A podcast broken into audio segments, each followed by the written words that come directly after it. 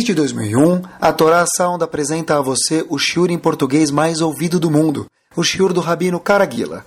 E se você quiser conhecer outros temas, como educação dos filhos, casamento, felicidade e demais mitzvot, basta procurar no site caraguila.com.br e fazer um download de centenas de títulos para o seu celular ou MP3. Você também pode procurar nosso aplicativo na App Store, digitando Caraguila. Desfrute e descubra porque estes shiurim se tornaram referência mundial. Fique agora com mais um shiur do Rabino Caraguila. Boa noite. A gente vai falar, Hashem, de um, um assunto hoje que estava preparando esse shiur para deixar para daqui a algumas semanas, mas fiquei tão empolgado que eu falei, vai precisar ser hoje à noite mesmo. Tá bom? Sabem que no Tehilim, tem alguns psukim no Tehilim, alguns mismorim, alguns capítulos no Tehilim, que não foram escritos por David Amelech. A gente fala mismor le David algumas vezes, mas muitos dos Tehilim não foram escritos por David Amelech. Quem escreveu eles? Por exemplo, Adam Arishon escreveu algum capítulo, tem muitos. Tem um dos, um dos uh, capítulos, que obviamente tem alguns, né? Mas um deles está escrito Livnei Korach Mismor, um cântico para os filhos de Korach. Quer dizer, quem escreveu? Os filhos de Korach, e não David Amelech. Olha que interessante, pessoal, esse passuco. O passuco no Teirim está escrito o seguinte: Livnei Korach Mismor, Shir, fizeram um cântico, e Esudato Beharerei Kodesh. Quer dizer, esse cântico, vamos chamar assim, tá, tem algumas traduções, vamos usar uma delas, está baseado, bem nisso. Vamos lá. Então, voltando, tem esse passuco no Terrilim que fala o seguinte: Livnei Korach Mismor, um cântico que quem fez os filhos de Korach aparece no Teilim, e Esudato Beharere Kodesh. Qual a tradução disso? Que esse cântico, vamos dizer assim, está com Yesod, está baseado aonde? Nas montanhas. Então os comentaristas perguntam o seguinte: como assim? Os filhos de Korach fizeram um cântico baseado nas montanhas. Coitado deles. Cântico baseado nas montanhas, que é isso? E o que, que, me interessa se eles fizeram um cântico na, se, fosse, se fosse na montanha ou no mar? Qual a diferença? Por que está escrito isso no Terrilim? E Esudato, os cânticos estão baseados Beharerei Kodesh, nas montanhas sagradas. Aparece no plural. Quais são essas montanhas? E tem mais uma pequena pergunta, e Bezat Hashem, em alguns minutos a gente vai resolver ambas as perguntas. É o seguinte: existe, pessoal, um conceito chamado Kiddush Hashem. O que quer dizer Kiddush Hashem? Santificar Santificar o nome de Hashem.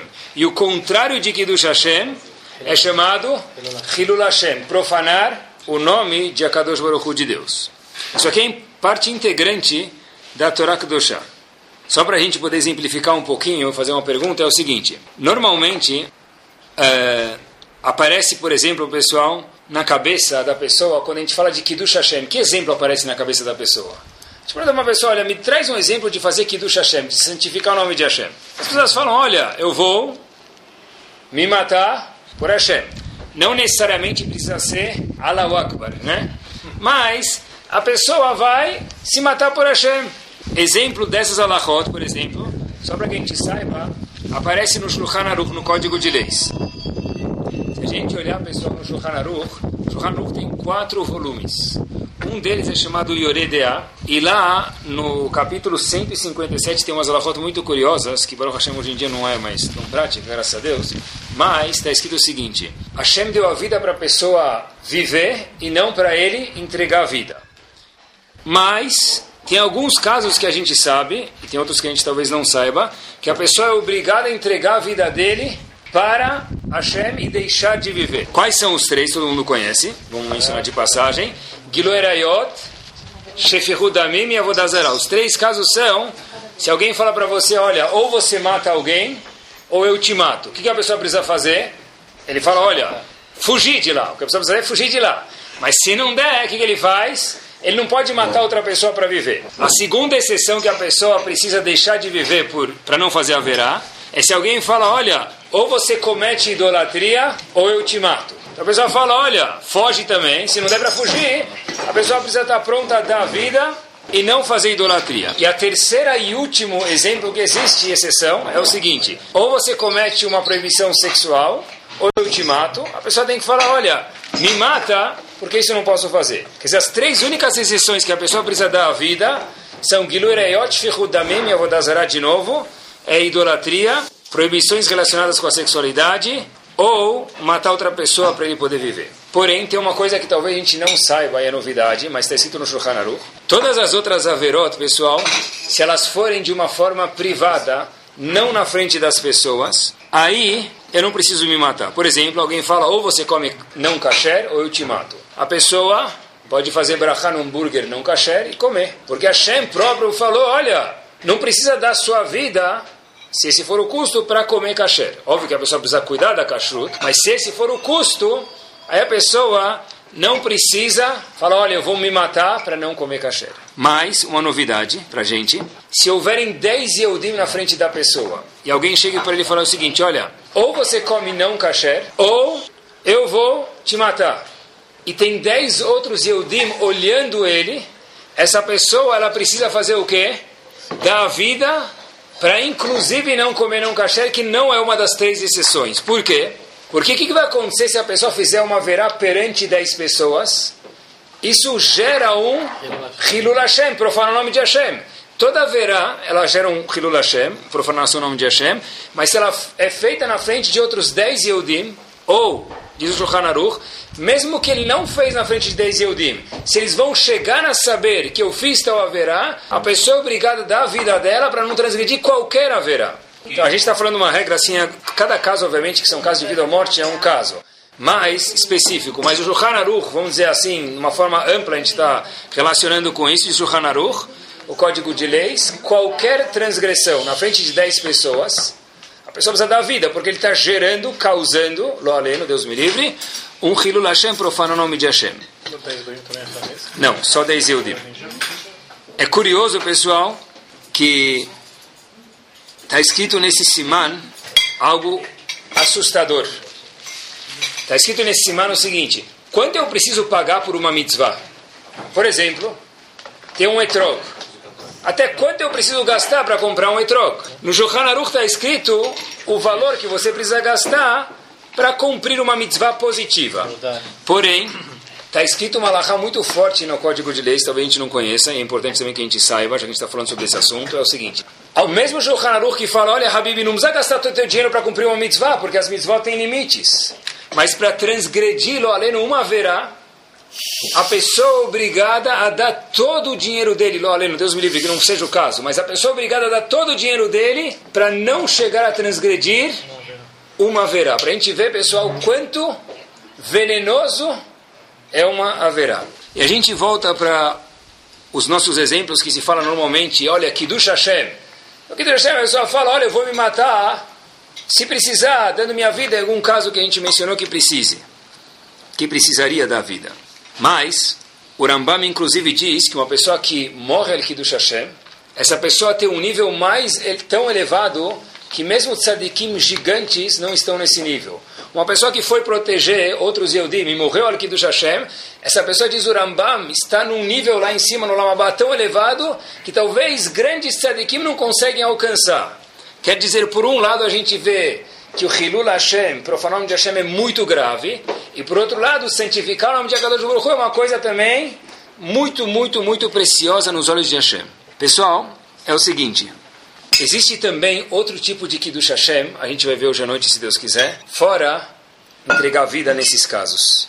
A gente perguntou, alguns minutos atrás, os filhos de Korach fizeram um cântico no Tehillim. Yesudato Beharere Kodesh. Esse cântico está baseado nas montanhas sagradas. A gente perguntou que montanhas são essas. Eu nunca vi nenhuma montanha sagrada que se faz um cântico nela. E até hoje está no Terrilim isso. Rav Pam, que foi o Rosh de Toravadat, fala algo fantástico. Diz o seguinte. Harerei Kodesh, Har é montanha. Harerei é um plural, duas montanhas.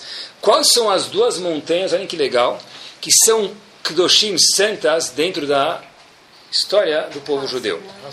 Existem duas montanhas, muito bem, que são os top parades para Bnei vamos chamar assim. Os pontos turísticos na Torá Kedoshá de montanha só tem duas. Uma, Hara Moriá, que aconteceu no Hara Moriá, Akedat Yitzhak, Avraham quase que matou Yitzhak, e é o mesmo lugar onde, hoje, é o local do Betamigdash. Akedat Yitzhak e Betamigdash é o mesmo lugar. Nesse local, é um do, uma das montanhas fundamentais da nossa história. Qual é a segunda montanha que também é muito famosa? Har Sinai. onde foi a outorga da Torá. Diz Rav Pam o seguinte: Hara Moriá, Hashem ensinou para a gente como se matar por Hashem, em casos que precisa. Avram Avinu esteve pronto a sacrificar seu filho Yitzhak naquela montanha. A outra montanha que é Har Sinai, olhem que brilhante, a Kadosh Baruch ensinou a gente o quê? Como viver por Hashem. Tem dois tipos de Kiddush Hashem. Um como morrer por Hashem, nos casos que seriam necessários, que a gente mencionou, e outros como viver por Akadosh Baruch Hu. Rav conta que um aluno, uma vez, estava rezando perto do Hafetz Haim. E quando eu li isso, eu fiquei logo pensando que se eu estivesse rezando perto do Hafetz Haim, a última coisa na minha vida que eu ia fazer seria rezar. Eu não ia conseguir rezar. Eu certeza é ficar olhando para esse anjo e ver como o Hafetz Haim rezava e o que, que ele fazia. Quem é o Hafetz Haim? Nem, nem ideia. Ficar do lado dele para mim seria, entre aspas, com respeito, o maior etc. do mundo. Eu não ia conseguir rezar. Mas parece que esse aluno do Havetz Haim também tinha um pouco desse etc. que eu tenho. E ele ficou lá colocando, eu não sei se ele rezou também, eu não conseguiria rezar, mas ele colocou o ouvido e ele foi escutar o que, que o Havetz Haim estava rezando. Assim encontrava Pam.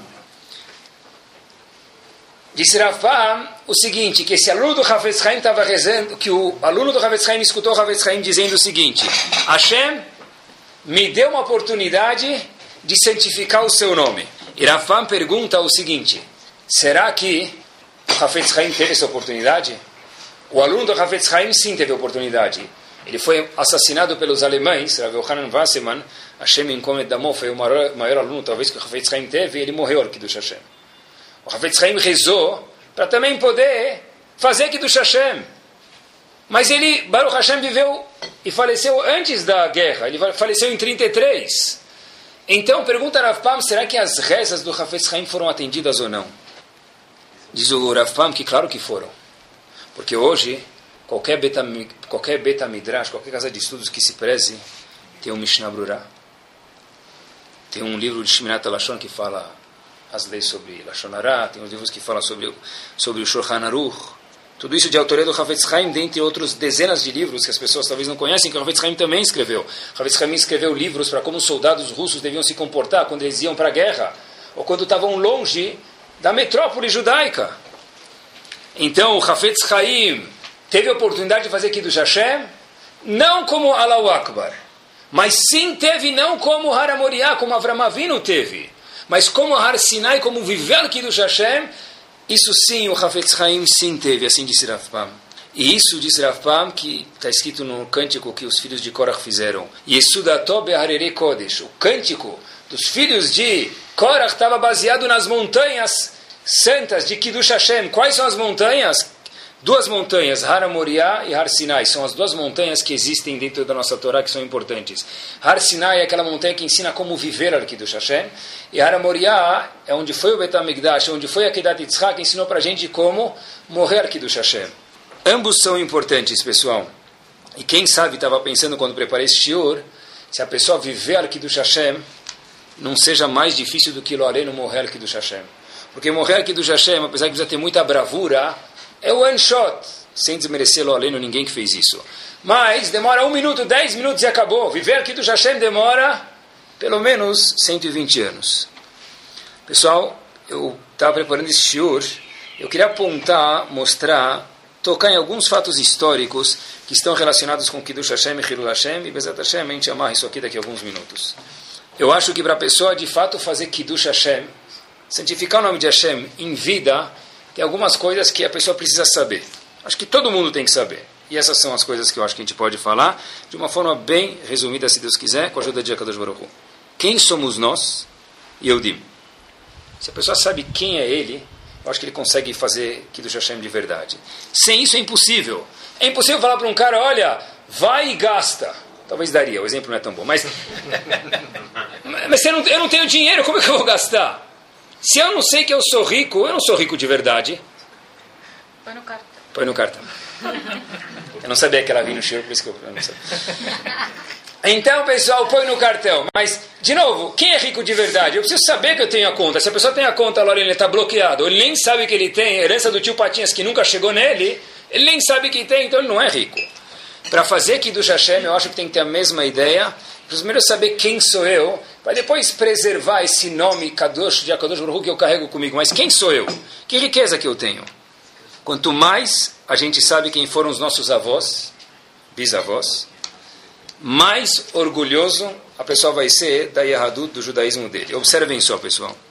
Quem foi o rabino do Rashi? Rashi faleceu em 1100, mais ou menos, está na nossa contagem. Fantástico. Rabino Gershom Meoragolá, Meoragolá quer dizer a luz do exílio, Rabino Gershom é o nome dele, ele viveu de, do ano da nossa contagem, de 960 ao ano de 1040. Ele foi o Rav, o Rabino, um dos mentores do Rashi. A gente não tem ideia quem era Rashi, muito menos eu não tenho ideia quem era o mentor dele. Para que a gente saiba, pessoal, os líderes religiosos da Alemanha, não judeus, obviamente, tentaram forçar na mesma época os Yehudim a se converter para o cristianismo. Na época do professor do Rashi. Rashi, para quem não sabe, viveu na época das cruzadas. Eu, quando estava fazendo um curso de professores e aprendi que Rashi veio nas cruzadas, quando eu li o Rashi, eu lia diferente. Porque ler o Rashi, quando ele estava em Miami, no ar-condicionado, escrevendo o perus dele, é uma coisa. Agora, ler o Rashi sabendo que atrás dele tem alguém passando de cavalo e tentando matar ele, uau! O perus fica muito mais montanha-russa, muito mais exciting. Porque, olha, ele tinha que ser muito de, de devoção tão grande para, na época das cruzadas, estar tá escrevendo isso. Voltamos. O professor do Rashi, Rabbeinu Gershom, mais uma vez, na época do ano 1000, mais ou menos, da nossa contagem, do lado dele, em volta, em cima e embaixo, haviam os líderes cristãos querendo que as pessoas é assim. Você tem duas opções. Ou você se converte ou você morre.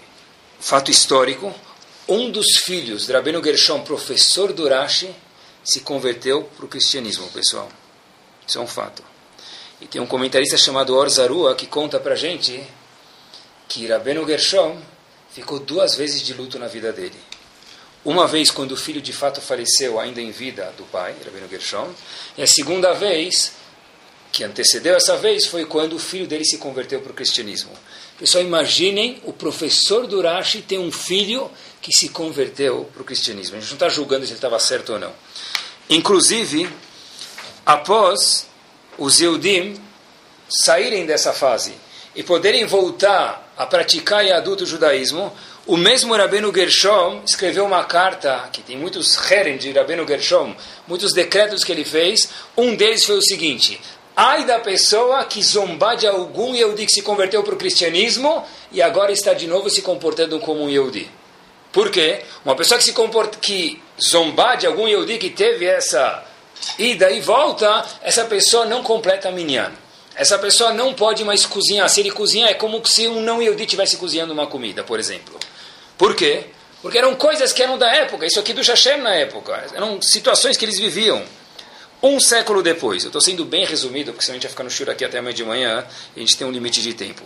Um século depois, na Espanha, pessoal, um grupo de muçulmanos forçou Yehudim a ou vocês aceitam o Islã, ou vocês, Yehudim, de novo, cessam de viver. Quem é personagem famoso um século depois? Rambam, Maimônides. Rambam Maimônides teve que fugir da Espanha para Fez, no Marrocos. O Rambam tem um livro, que vende em qualquer livraria judaica, chamado, ou provavelmente até no Amazon, chamado Igeret Ashmat, uma carta que ele escreveu bastante extensa, onde ele explica o Rambam, a posição dele sobre aqueles anusim. O que, que são anusim? Yehudim que foram forçados a se converter para outra, converter para outra religião, e como que a Allahá, como que a lei judaica enxerga eles? É permitido, não é permitido? Eles ainda são considerados Yehudim ou não? Pessoal, olhem que situações o nosso povo passou. Um pouco depois, 1492, muito bom, os Yehudim foram expulsos da Espanha que a gente saiba, eu para mim, Sevilla até hoje era padaria aqui na esquina. Tinha Sevilla, faz parte do meu ambiente. Morei aqui, Sevilla era parte da padaria. Quando li, li esse fato, Sevilla me mudou um pouquinho. Em Sevilla tinha um quarteirão judaico que, em uma tacada, destruíram um quarteirão inteiro em 1492. Inteiro. Colocaram fogo e todo mundo estava lá dentro, queimou. Em Córdoba, tinha um outro quarteirão também, que haviam muitos Eudim que foram queimados. E aí os Eudim começaram a chegar numa conclusão que a única situação, a única forma de eu continuar vivo, qual que é? Eu me converter, não havia outra opção. Pessoal, se vocês procurarem no Rav Google, algo assustador. Procurem, pessoal, os instrumentos que usaram na Inquisição espanhola de como torturar um Yehudi. Procurem que tipo de instrumentos que usaram. É algo que, olhando de longe, com 500 anos, 600 anos de distância, é algo que se arrepia, que se uma criança vem te falar, olha, não, tira, tira, tira, pula, pula essa foto, vai para outro lugar. São instrumentos que estão lá, não tem ninguém nos instrumentos. Mas os instrumentos, só de olhar já se arrepia, não porque a gente tem uma conexão que nós também somos Eudim, também, mas tanta crueldade. E aí, por causa do nosso tempo, a gente vai saltar alguns anos para a Segunda Guerra Mundial, mais precisamente para o Holocausto. Onde, todo mundo já estudou um pouquinho, os alemães disseram: Olha, vocês são culpados da situação econômica que nós, alemães, povo e nação, estamos sofrendo. Mas ninguém sabe, ou poucos saibam, sabem que na Primeira Guerra Mundial, um sexto dos soldados eram Yehudim. Haviam 100 mil soldados Yehudim que serviram o exército durante a Primeira Guerra Mundial. Um sexto do total. Isso muitos não sabem, mas talvez não faz tanta diferença para eles. E aí esqueceram também que os Yehudim eram de toda a população alemã, de cada 100 pessoas, menos de um era Yehudi. Quer dizer, de cada 100 não havia 1% de Yehudi na Alemanha. Procurem depois os pôsteres, e a gente que às vezes viaja com os alunos para Marcha da Vida, a gente vê isso, estuda um pouquinho, ensina eles, os pôsteres de como colocavam um porco e colocavam do lado um Yehudi, colocavam um ladrão e colocavam um judeu religioso do lado, para que as pessoas começassem a associar.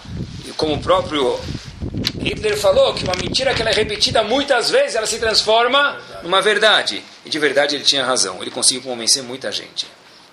Se a gente procurar, pessoal, mais um pouco, em Treblinka, que é um dos campos, de julho de 1942 a novembro de 1943, a gente tem um ano e pouquíssimos meses. Faleceram 800 mil Yehudim. Documentado. Divide isso por dia. Como que dá para matar tanta gente? São 800 mil pessoas. Então a gente nunca viu 800 mil pessoas na vida inteira junto. Nunca vai ver 800 mil judeus juntos na vida inteira. Assim, talvez a, gente, a nossa vida inteira a gente não veja 800 mil judeus. Em um ano e poucos meses, pereceram 800 mil Yodim, pessoal. 3 de novembro de 1943, em Majdanek, foi um dia atípico. Documentado, mataram 18.400 mortos num dia só. E a preocupação que sempre que a gente vai e os guias contam para a gente, a gente aprende, era dos alemães era uma só. Qual era a preocupação? Como, não era nem esconder as pessoas, isso não estavam tão preocupados talvez. Como eu posso matar mais gente de uma forma mais eficiente e mais barata? Parece que eu estou fazendo alguma coisa na China hoje, então como eu faço ser mais eficiente e mais barato? Mas para matar uma pessoa, preocupavam até que, graças a Deus, com a grande sabedoria, chegaram ao famoso gás Ciclone B, que era uma forma mais barata, mais ágil e eficaz de matar uma pessoa. 1.700 por dia? As compras. Ah, dá 1.700 por dia, pessoal. E aqui foi um dia típico, 18, mas imagine 1.700, pessoal. Quem nunca foi ou quem for alguma vez, quando entrar, em alguns uh, lugares tem isso, alguns campos tem sapatos, olha para os sapatos e tenta imaginar que em cima de cada sapato havia uma pessoa lá dentro. Você vai encontrar sapatos pequenos, coloridos, pequenos, vermelhinhos, e vão encontrar sapatos, botinhas pequenas pretas. Tenta imaginar que lá dentro tinha uma pessoa, 18.400 pessoas. Dá medo de falar isso. Durante a Segunda Guerra na Alemanha, tem documentado, pessoal, que a Alemanha mandou para a Suíça. Eu pesquisei bastante antes de falar esse show para vocês. Só em ouro, Segunda Guerra Mundial, pessoal, sem atualizar os valores, 378 milhões de dólares 378 milhões de dólares que os alemães mandaram da Alemanha, que eles capturaram dos Yehudim, para a Suíça. Quanto dinheiro que é isso? Não precisa nem transformar para hoje. Os comerciantes já estão pensando quanto que vale isso hoje. São 378 milhões só em ouro documentado. O pessoal tem documentos sobre isso. E o que não tem documentado, não sei. Pessoal, olhem só o cenário. Isso já é muito curto, mas bastante concreto. Uma mulher chamada Rachel Auerbach, não relacionada ao grande Rav, Shlomo Zalman, Zichron Libraha, uma mulher que tinha o mesmo sobrenome.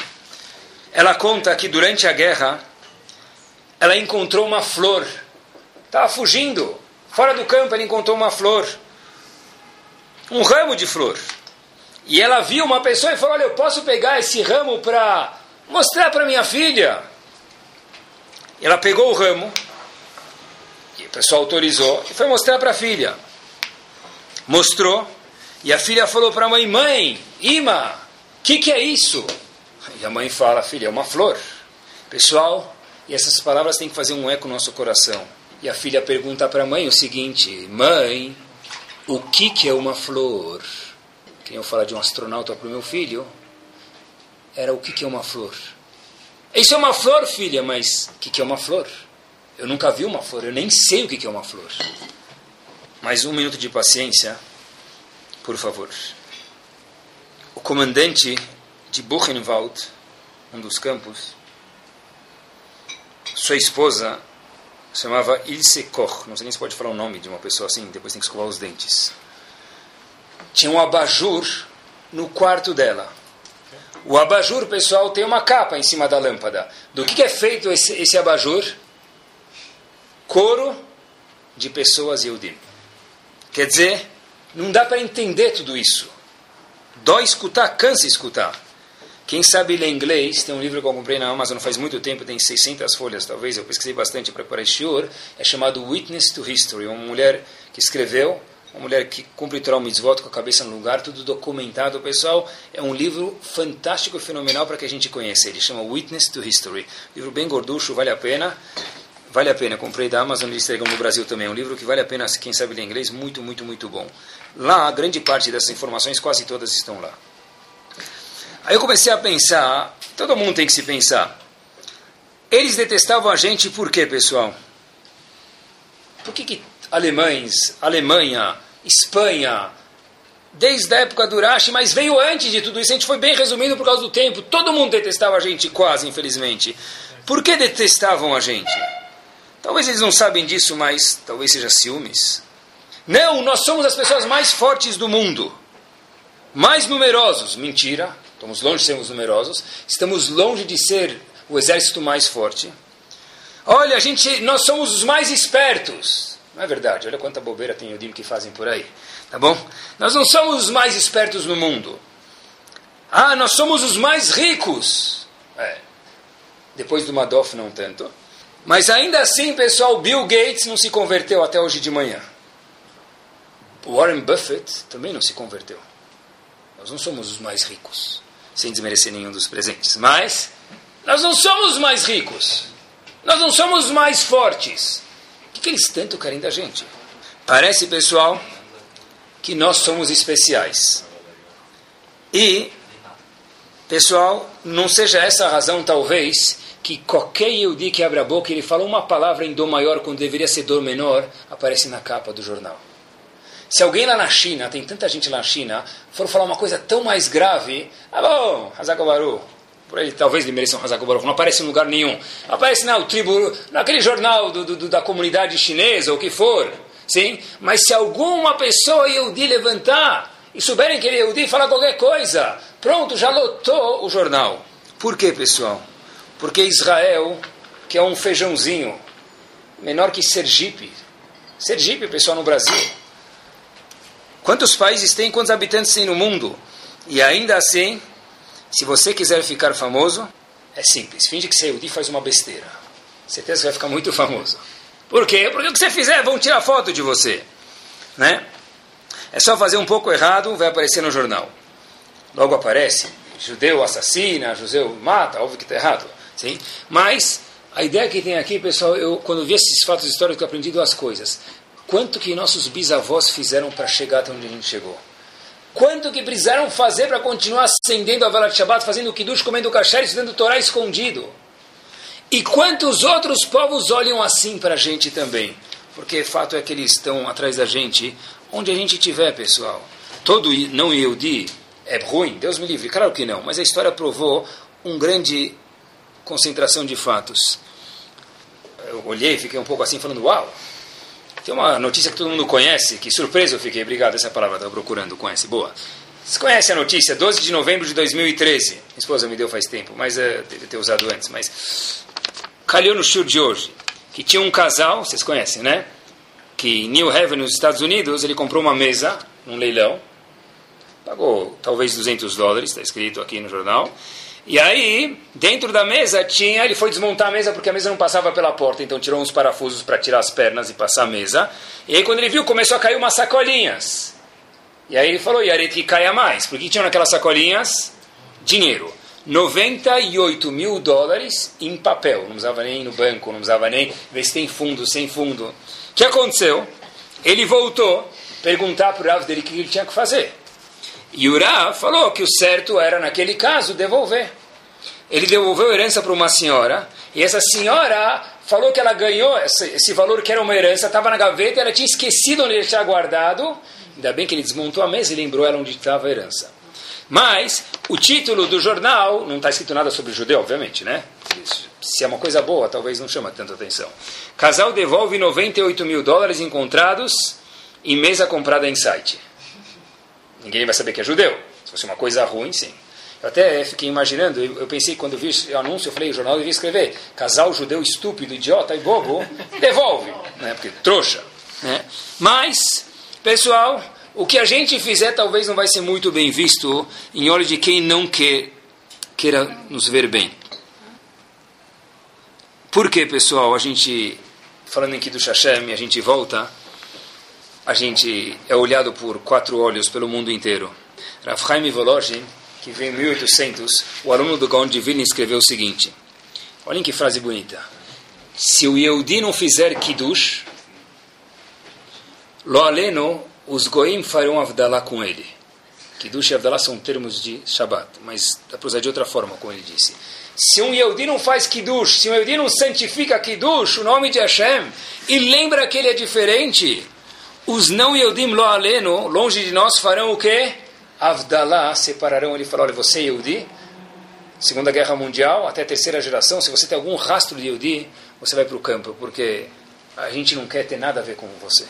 Pessoal, e uma pergunta que surge quando a gente fala disso, e a gente não pode passar, apesar que não é o tema do nosso shiur hoje, é o seguinte havia um senhor que depois de, ele já era um rebbe quando ele entrou no campo de concentração e depois ele escreveu um livro e na introdução do livro dele ele conta alguns episódios que aconteceram com ele durante a Segunda Guerra. Olhem que interessante.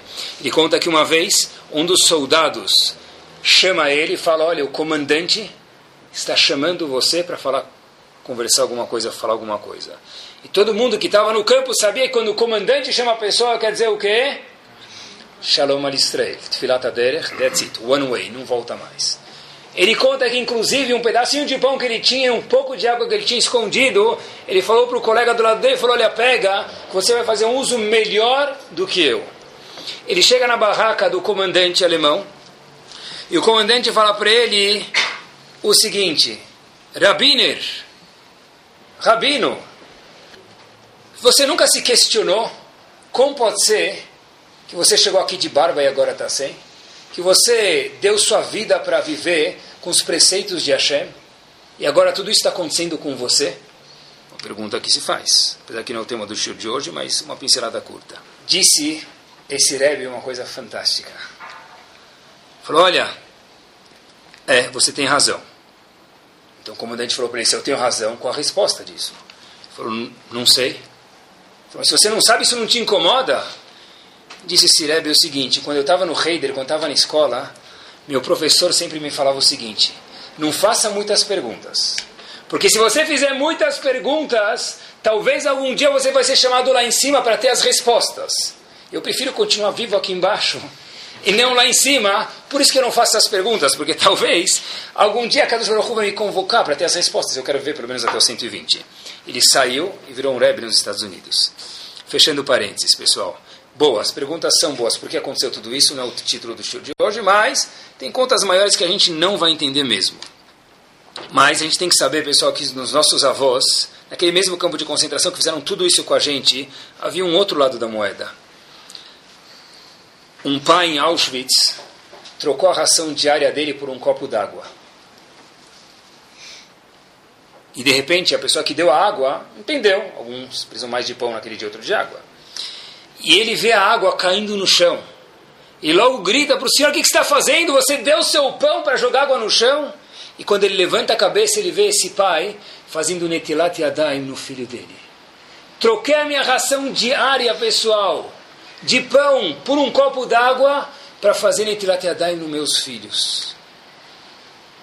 Que razão tenho eu no século 21 para não me preocupar, para eu me, não me preocupar que eu ou meus filhos façam Netilat Yadayim, quando nossos bisavós tiveram que dar um pedacinho de pão que eles tinham por dia para que meu filho fizesse Netilat Yadayim e eu ficasse sem comer e sem beber durante aquele dia, trabalhando 14 horas por dia.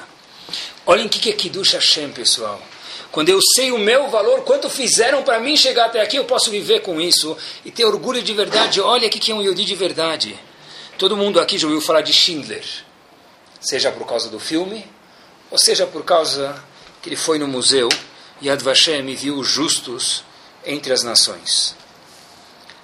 Sempre me questionei por que, que esse homem quis favorecer os Yehudi? Porque ele era bom. Pode ser. Mas para você favorecer um Yehudi numa época de guerra, se alguém te pegar, você também vai morto. Por que você colocaria a sua vida em perigo? Estava procurando para fazer esse shiur e Hashem me mandou uma entrevista fenomenal.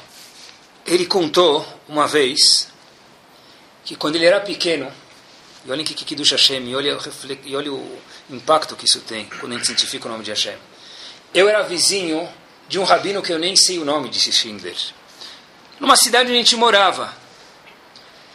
E eu via os filhos dele, e eu era pequeno, e às vezes a gente brincava junto no pátio, eles me cumprimentavam e se relacionavam muito bem comigo na entrada e na saída daquele pequeno prédiozinho, aquela casinha que a gente morava. Desde aquele momento, eu falei, puxa vida, olha, eu acho que foi isso que me gerou até um bom feeling do um Yehudi.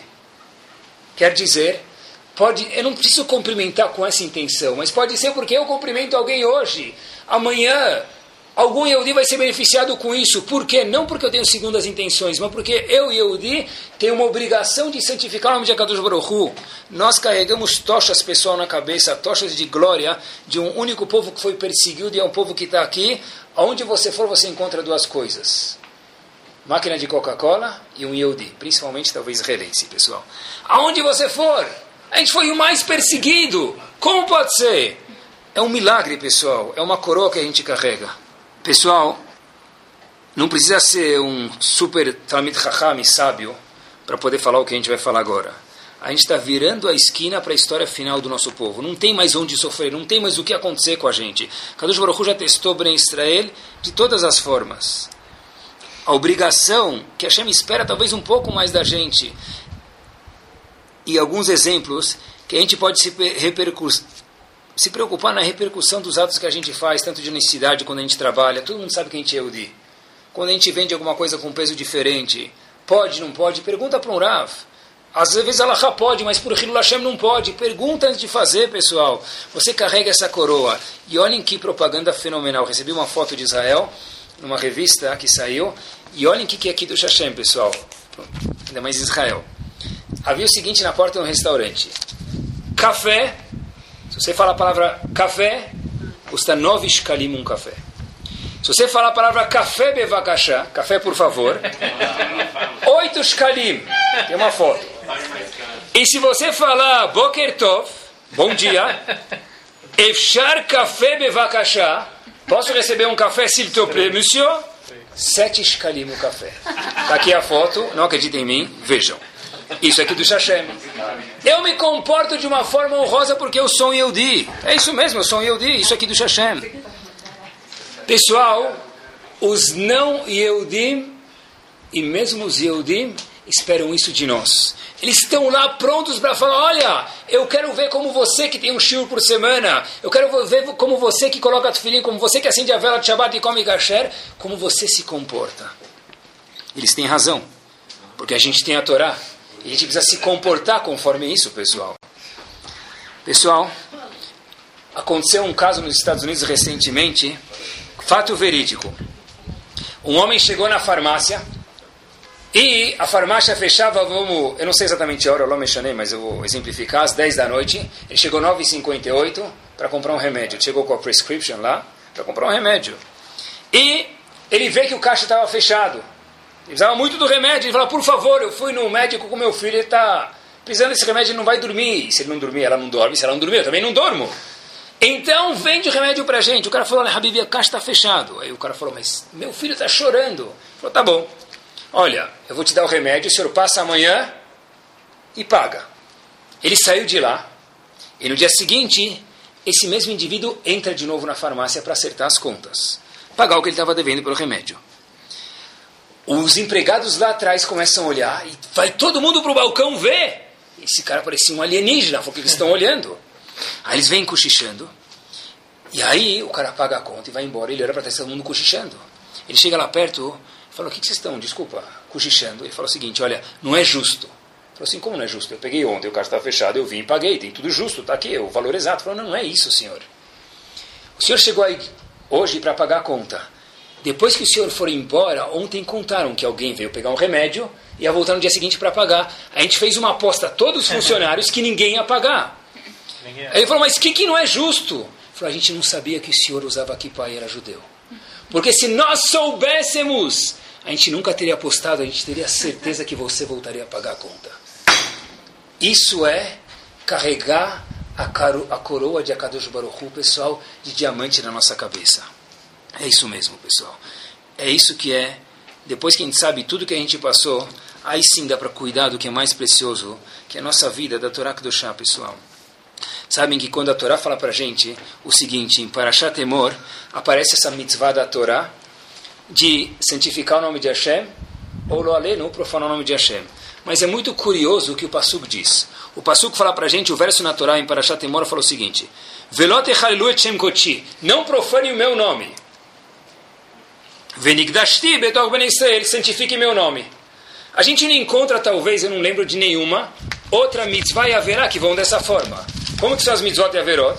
Tem a mitzvah num lugar, haverá no outro, e daí por diante. Aqui no mesmo verso está escrito: santifica o nome de Hashem e não profana o nome. Por quê? E uma explicação muito interessante. Porque Hashem está falando para a gente o seguinte: cuidado quando você vai santificar meu nome, para sem querer não profanar o nome. Por isso está no mesmo verso, no mesmo passuco. Tradução prática para o século 21, já vou. É o seguinte: eu preciso rezar. Eu estou no avião indo para Israel, eu preciso rezar. Tá bom? que, que os outros 499 passageiros têm a ver com isso? Nada, mas eu preciso rezar. Sim, eu entendi que você precisa rezar, mas o que, que os outros têm a ver com isso? Não sei lá, eu vou rezar.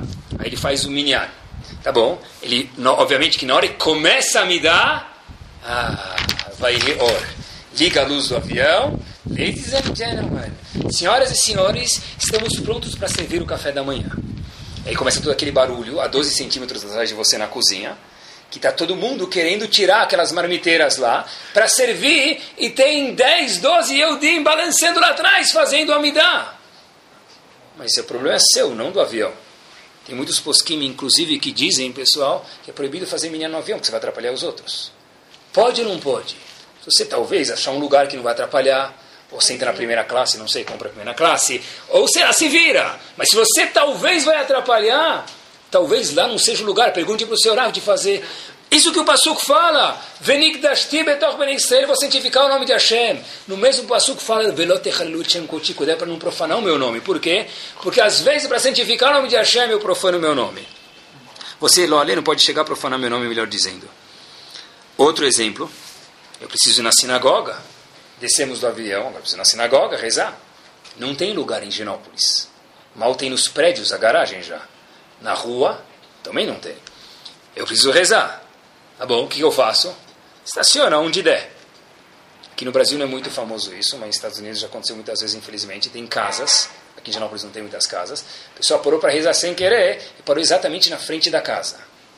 E agora, o Hazanak de Ishach está cantando, Rosh Hodesh, Alevi Avó, e o cara da casa quer sair.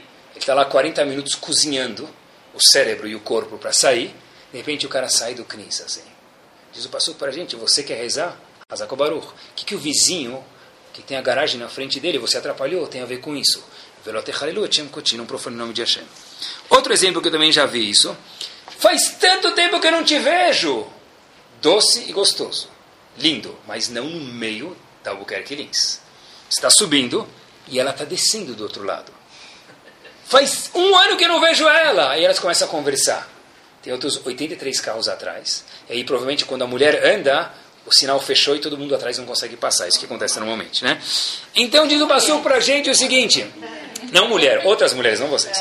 O Passuco fala para a gente o seguinte, olha, cuidado. Ah, mas estou pegando a receita da halá. Mas não no meio do trânsito.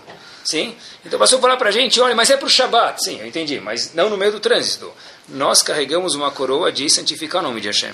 Pessoal, essa mitzvah não se aplica só na rua. O Benishai fala para a gente, já que é uma mitzvah da Torá, o Benishai fala, cada vez que alguém entra na sinagoga e fala na Gdishach venaritzach, o keter quando ele fala na Hazarada Midah, ele tem que pensar antes, eu estou indo agora fazer uma mitzvah tasse, um mandamento positivo de oraita da Torá. Qual o mandamento? Santificar o nome de Hashem. Mas eu não estou ajudando ninguém a atravessar a rua. E daí?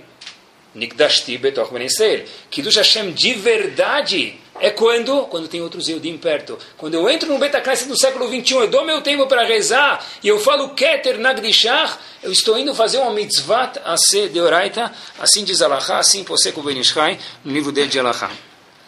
Pessoal, Hilul Hashem, terminando, vem da, da onde vem a palavra Hilul Hashem, quer dizer profanar o nome de Hashem. Mas o que quer dizer Hilul? Da onde, qual a palavra irmã disso em hebraico? Halal. O que quer dizer halal? vazio. Hilul Hashem é quando eu deixo algum lugar, alguma situação, algum momento vazio de Akadosh Baruch Hu. Se eu não trago Akadosh Baruch para cá, eu faço uma verá, ficou vazio. Eu não faço uma mitzvah, depende do caso, ficou vazio. Eu sempre falo para meus alunos que o banheiro da Yeshiva, me permita um exemplo, tem que ser diferente do banheiro de uma faculdade não judaica.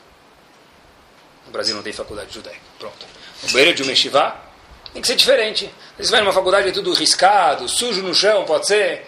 Um Yehudi até o banheiro, eu falo meus alunos, tem que ser diferente, por quê? Porque a gente está carregando uma coroa de Akadosh Baruch Habibi, você tem que torar. Você tem que se comportar um milhão de vezes melhor, uma obrigação se comportar muito melhor do que todo mundo. Você tem uma obrigação a mais. Hoje em dia, pessoal, com certeza, a gente tem um impacto muito, muito grande em outros Yehudim. Uma vez, tem um lugar em Estados Unidos chamado Square, é uma cidade, na verdade. Hoje, é tudo, tem uma Hassidut lá dentro, que chama essa Hassidut, chama Square, tem um Rebbe. Ele fala o seguinte, Kol Israel Yeshleim Chelek Olam Abba. Está escrito na Mishnah isso, em Pirkei Avot. Todos os Yehudim têm o quê? Olam Abba. Porém, pergunta o Rebbe de Square e Olam Azé. Todo mundo tem ou não? Se ele não. Novidade, né? Nunca pensei nisso. Nessa trocadilho. Olam Abba todo mundo pode ter, mas Olam Azé não todo mundo. Para ter Olam Azé de verdade, o pessoal precisa cumprir a Torá. Podem andar na rua. Hoje em dia não precisa ter muita convicção para falar isso, mas quanto mais a gente vive, mais convicção a gente tem. Infelizmente, quem não tem Torá, não tem nada. Eu volto a repetir para vocês, eu falo isso do, do meu coração, com pena de quem não tem Torá. Não falando mal dos livre pejorativamente, mas quem não tem Torá, não tem nada. A gente vê os problemas que as pessoas trazem, as dificuldades de educação dos filhos, as dificuldades em Shalom Bait. Quem não tem Torá, não tem nada. No século XXI, tantos valores, tantas distrações, pessoal. Mas Olam Azé, só quem tem Torá, quanto mais perto eu estiver da Torá, mais Hashem está feliz comigo, óbvio, mas eu que saio ganhando, pessoal. Quanta confusão que tem em Midot, Hinur, Shalom Bait, valores, pessoal. Século 21 sem Torá, como é possível sobreviver?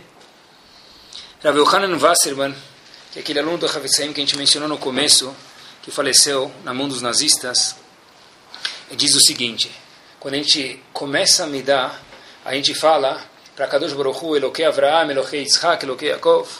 O Mevi Goel, no comecinho da Midah, que Hashem vai trazer a redenção. Está próximo, os Chachamim falaram para a gente, está na esquina já. Por que Hashem vai trazer a Geulah para o povo, pessoal? Para cumprir mais mitzvot, para... tudo mentira, diz ele. Está escrito na Midah. O Mevi Goel, Hashem vai trazer o Geulah por qual? Why? Leman Shemo Be'avah, diz o aluno do, do, do Havetz Chaim, Rav Yohanan Wassman por uma razão, Leman, Shemou Be'ahava, para engrandecer o nome de Akadosh Baruch Hashem só vai trazer a Geulah para quê? Para que o nome dele fique mais claro, porque hoje o nome de Hashem não é visível no mundo. Hashem vai trazer a Geulah por quê, pessoal? Para poder fazer o quê? Kiddush Hashem. Tive pensando, talvez, qual que é a maior ignição que pode haver para Geulah também? Kiddush Hashem. Se é para isso que Hashem vai trazer a Então, a maior ignição talvez seja do Hashem. Pessoal, uma história curta para a gente terminar ficar com esse glória de que, que nós somos e quanto a gente tem a responsabilidade de carregar isso para frente, essa coroa preciosa de Akadosh Baruch que cada Yehudi, homem ou mulher, criança ou velho, não faz diferença, carrega na sua cabeça, é o seguinte. E os não Yodim sabem disso, pessoal. Tem uma Hassidut, talvez a gente não tenha acostumado a escutar, eu pratiquei algumas vezes para falar ela certa, lá vou eu. Tem uma Hassidut chamada Radoshitz, eu não sei se existe ainda, mas o Rebbe dessa Hassidut, ele foi deportado com os Hassidim dele para o campo de concentração. Por quê? Onde o Rebbe vai, os alunos vão. Mas infelizmente nesse cenário eles foram porque foram forçados, porque a, o bairro inteiro, a cidade inteira vai junto. Ele tinha uma folha lá de uma Gemara chamada Bechorot toda rasgada. E pessoal, pessoas que passaram e vivenciaram isso depois de trabalhar 14 horas por dia, sentaram, não sei quanto tempo, não sei, não sei quanto tempo, mas todos os dias escutar um shiur de Torá. Todos os dias no campo de concentração, depois de 14 horas de trabalho, pessoal. Havia um problema em tudo isso. E o Rebbe estava ciente disso.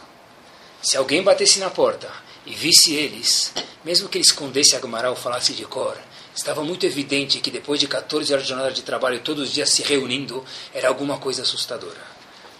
Um dos dias, e com essas palavras a gente termina, alguém bate na porta e o sangue que já nem corria mais no corpo porque eles eram tão fracos começou a desaparecer e eles começaram a suar a pouca água e umidade que eles tinham no corpo. Entra um comandante alemão e fala o seguinte para ele: O que vocês estão fazendo? Eles viram que não podiam mais mentir. Ficaram quietos e o comandante viu que eles estavam estudando o Torá depois de uma jornada de 14 horas de trabalho por dia.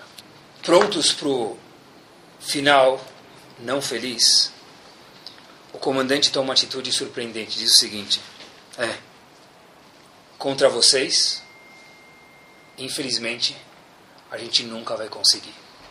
Porque se numa situação dessa, diz um comandante nazista em Marshemov Zichro alemão, se numa situação dessa, depois de 14 horas de jornada de trabalho forçado por dia sem comer e sem beber, vocês se encontram para sentar e estudar, disse o soldado alemão, contra vocês, a gente nunca vai vencer. Bateu a porta, saiu e essas pessoas vivas saíram do holocausto e contaram essa história, pessoal. E essa é a nossa história hoje também.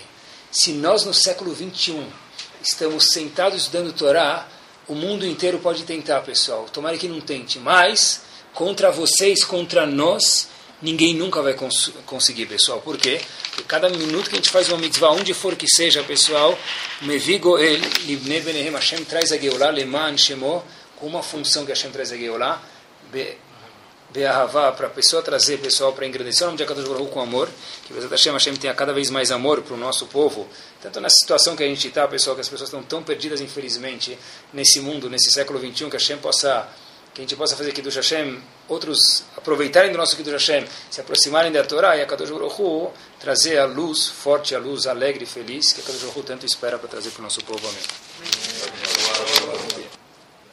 Sound, desde 2001, aproximando a Torá dos e de você.